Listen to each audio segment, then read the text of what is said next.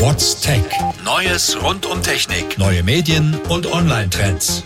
Wer von seinen Verwandten kein Haus erbt, kann sich mit einem Facebook-Account trösten. Das hat der deutsche Bundesgerichtshof jetzt entschieden. Eine Mutter hat sich nach dem Tod ihrer Tochter vor Gericht dafür eingesetzt. Sie darf jetzt auf die Inhalte des Facebook-Kontos zugreifen. Das Urteil ist bahnbrechend für den Umgang mit dem digitalen Erbe. Elon Musks Einsatz für die Menschheit gerät außer Kontrolle. Zuerst hat er im Alleingang die Höhlenrettung in Thailand unterstützen wollen. Jetzt hat er in den USA Hilfe bei der Wasserkrise versprochen.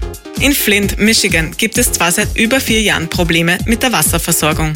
Aber wenn Musk jetzt einmal mit den Fingern schnippt, dann wird das schon passen.